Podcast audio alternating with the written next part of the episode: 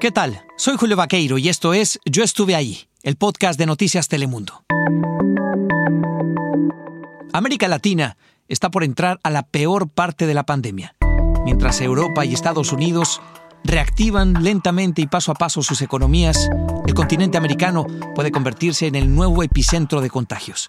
Y México, quizá, se llevará una de las peores partes. Hoy por hoy, el gobierno reconoce que sus datos oficiales son más bajos de lo real. Y es que están realizando muy pocas pruebas.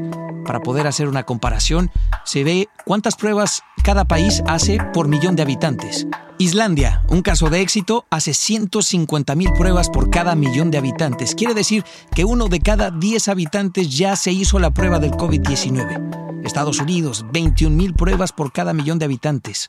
Panamá, 8.000 pruebas por cada millón de habitantes. Y México, 645 pruebas por millón de habitantes. Faltan pruebas, falta equipo médico en los hospitales, faltan especialistas. Los dejo con Fernando Ramírez, productor de Noticias Telemundo, y Guadalupe Venegas, corresponsal de Noticias Telemundo.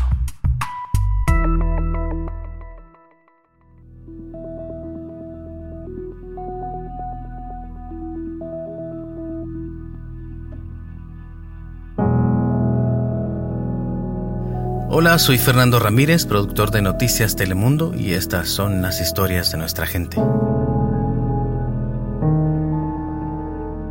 Hoy hablamos de la situación dentro de las salas de emergencia y hospitales de Tijuana en medio de esta pandemia del COVID-19.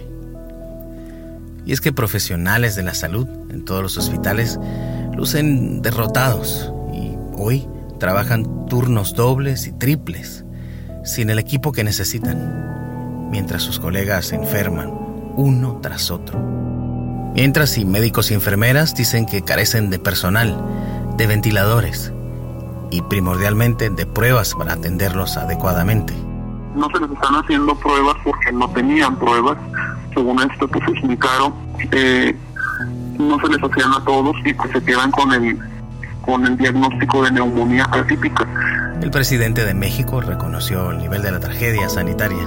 No tenemos el número de especialistas que se requieren para enfrentar la epidemia. Guadalupe Venegas es corresponsal de Noticias Telemundo y habló con una de las enfermeras enfrente de esta batalla en Tijuana, que describe la situación como desesperada, muy grave. Hola, ¿qué tal? ¿Cómo estás, Fernando? Eh, tiempos difíciles durante esta pandemia del coronavirus, especialmente en hospitales de la frontera, los hospitales públicos de Tijuana que han batallado mucho por la falta de equipo y por una infraestructura que no estaba preparada para atender las necesidades eh, de este virus. Eh, hace poco empezaron a surgir reportes de la falta de equipo y de personal médico en Tijuana. Eh, y esta falta de equipo fue la que causó que muchos de ellos se enfermaran. Incluso el actor Eugenio Derbez publicó un video en Instagram pidiendo la cooperación de las personas eh, para ayudarle a la gente que trabajaba en estos hospitales. En nombre de todos mis compañeros de la clínica número 20 del IMSS, aquí en Tijuana, me atrevo a molestarlos para pedir auxilio, en mayúsculas, auxilio. Quisiera que por medio de sus redes sociales le informaran a la ciudadanía que esto ya nos rebasó. Ya no podemos más. México es, es muy particular la forma como organiza su sistema de salud porque tiene hospitales privados, que son los mejores, tiene hospitales a cargo de los estados, que pues es tipo el hospital general, siempre se le llama, cada estado tiene su hospital general y cada capital, y los hospitales del Seguro Social, los llamados hospitales del IMSS. Entonces los hospitales del estado y los hospitales eh, federales, que son los del IMSS, son los que en gran parte atienden a la mayoría de la población. Y precisamente en estos hospitales públicos, tanto el estatal como el federal, que es el del IMSS, eh, es donde existen todos estos problemas. Durante días estuvimos tratando de localizar algún médico o enfermera que quisiera hablar. Y por medio de contactos en el periódico de San Diego, conocí a una que está trabajando en una de las clínicas del IMSS, de estas clínicas federales, de estas clínicas públicas, atendiendo a pacientes con COVID-19. Lo más particular es que ella no debería de estar trabajando eh, con esas labores, pero con la falta de personal se le pidió a todos apoyar y tratar de, de hacer lo que puedan con el tema del COVID-19. Después de que platicamos por teléfono, por texto, logré convencerla. Me pidió no revelar su identidad y, este, no dar muchos detalles de ella porque hay un miedo, entre todo el personal médico, hay un miedo a que los despidan si es que hablan con la prensa y revelan los detalles que precisamente ella me reveló en la llamada. Entonces empezamos a platicar y lo primero que quería saber es si realmente lo que se rumora en redes sociales y lo que se ha dicho es lo que está pasando dentro de los hospitales. Le pregunté cómo está la situación en los hospitales públicos de Tijuana y esto fue lo que me dijo. Crítica. ¿Por qué? La situación es crítica. Sí falta material, sí faltan ventiladores, faltan médicos, eh, se están llenando los hospitales, Hospital General ya está al tope, llevan dos pisos completos de, COVID. El epidemiólogo del Hospital General dio positivo. Su, su, enfermera dio positivo, incluso estaba grave.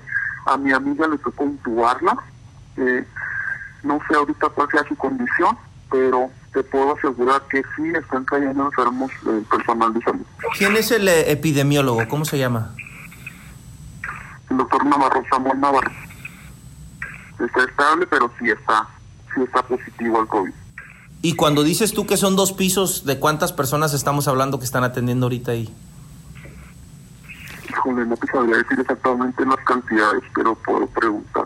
Y, a ver, ahorita salió un video de una doctora del IMSS, de la Clínica 20, y desmintiendo lo que dijo Eugenio Derbez, que un amigo le mandó una carta sobre la falta de equipo, falta de médicos. Eh, Tú que trabajas en el IMSS, ¿cómo está la situación para ustedes en la Clínica 1 y qué sabes de la Clínica 20? Mira, de la Clínica 20 igual, es que tenemos conocidos en todas partes. De la Clínica 20, esa, esa que me dio Era una carta que ya nos habían mandado a nosotros. Y es completamente cierto. Esa mujer, no sé, no, no la conozco a esa doctora, no sé quién sea, no se le ven 18 horas de trabajo, no se le ven las marcas del cubrebocas ni los lentes, andamos todos como astronautas ahí dentro. Mm, es cierto, falta, falta material, eh, se han llenado ya, me comentaron eh, eh, que estaban usando hasta una sala de quirófano para, para guardar los cuerpos porque no les cabían en la, en, la morgue. Está crítica la situación. y de hecho o sea, los, el material que nos dan que según ellos es suficiente no lo es porque nos dan una bata dos guantes un gorro eh, cubrebocas eso sí nos daban el N95 pero no nos dan uh, gogles ni caretas ni overoles esos los compramos nosotros y los N95 igual yo compré le comenté a Matt la semana pasada compré 10 10 cubrebocas a 90 dólares. Leí que los doctores y enfermeras estaban yendo a las farmacias de Tijuana a tratar de comprar equipo porque no hay, ¿es cierto eso? Es cierto. En todas partes los distribuidores ya no tienen. Hemos estado haciendo pedido. Aquí en San Diego estuve también buscando y encontré de los cubrebocas que son normales. Me vendieron 50 eh, por 70 dólares. O sea, está carísimo lo que antes costaban 50 centavos, ahora nos cuestan unos 50, esos que son simples. ¿Cómo describirías tú la clínica en la que tú estás y lo que tú has visto? ¿Cómo me describes cómo está la clínica 1?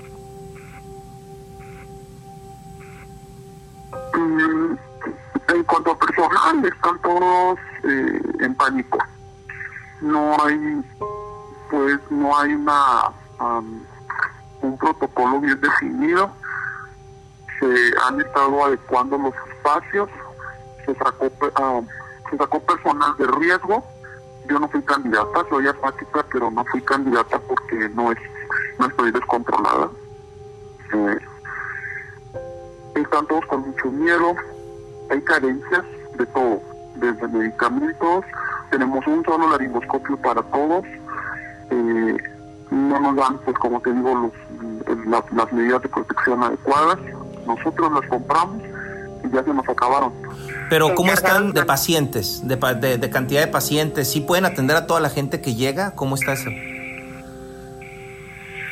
Pues mira, a, a los residentes se les indicó eh, estar en el filtro. Ellos están afuera recibiendo a las personas que llegan y pues tienen ahí su, eh, su protocolo para eh, estarlos pasando.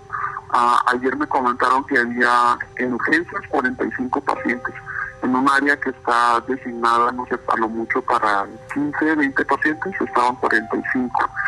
Eh, había pacientes por subir el piso de, el que se había asignado a COVID, pues 35 camas, supuestamente, de 25 camas ya tienen 35, fueron aumentando, y había pacientes por subir. Eh, ¿Urgencias es lo mismo que ICU? ¿Le llaman en Estados Unidos? No, no, yo es terapia intensiva. ¿Y, y en terapia intensiva ustedes tienen, tienen eso en el IMSS? Sí, sí tenemos, pero es como, creo que son como seis camas, eh, y dos de ellas eran, eran COVID ya comprobados. ¿Y de, ¿Y de colegas enfermos? ¿Qué has sabido tú? Ah, mira, tengo am, el, el que fue director del Hospital General, el doctor Clemente Zúñiga, estuvo hospitalizado en el Ángeles, COVID positivo, eh, ya, ya está egresado en su casa. El doctor Portillo, oncocirujano, oncogineco, cirujano ginecólogo, ah, fue positivo, estuvo grave en terapia intensiva, ya fue dado de alta en su casa. Ah, el doctor Paulino, pediatra, él estuvo intubado incluso en terapia intensiva, Mm, ya está extubado, pero no sé si esté en su casa. ¿Alguno pero que trabaje contigo en tu edificio? ¿Qué me puedes decir? Mm, el doctor Jonathan Aguinaz estuvo eh, pues con todos los síntomas, no le hicieron prueba. Bueno, perdón, sí le hicieron prueba y todavía no tenía resultados, pero estuvo con todos los, datos. Estuvo incapacitado. Ah, la otra doctora pediatra, ella regresó de incapacidad, ella se corroboró positivo, ya está de vuelta en el hospital. ¿Es cierto que están tan enfermos que no hay suficientes doctores? Es que por eso te pregunto, quiero saber si, si realmente, quiero saber qué tanto es exageración todos los audios que se están... No exageran, ¿eh? No exageran, es, es la verdad. En- ahorita acabo de hablar con dos compañeros porque necesito que me cambien el área, porque no, no voy a ir yo eh, miércoles ni jueves. Eh, dos de ellos van a renunciar.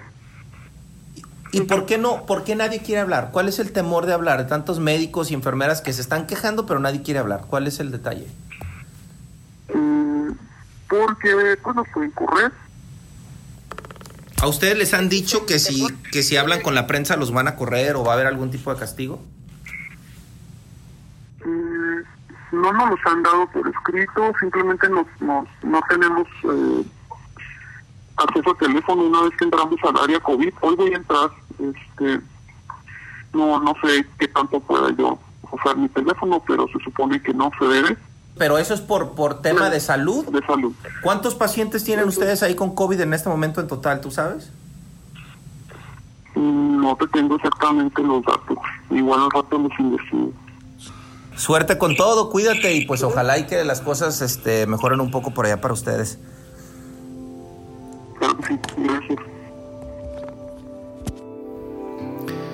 Esta semana, el personal médico del IMSS en Tijuana denunció la precariedad con la que siguen trabajando y exigieron sus derechos.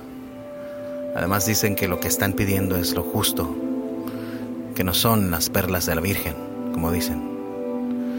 Hasta aquí esta historia. Hasta la próxima.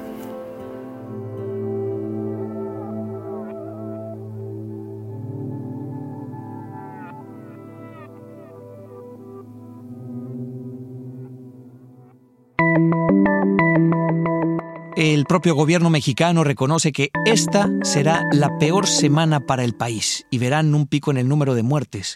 Pronostican que para el verano el número de muertes llegará a los 6.000, pero los expertos y los críticos creen que el número será más alto. Gracias por estar ahí. Hasta la próxima.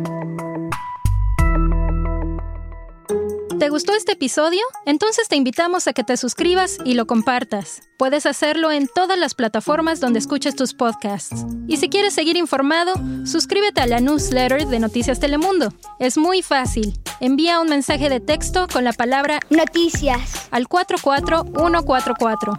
Recibirás toda la información en tu correo electrónico.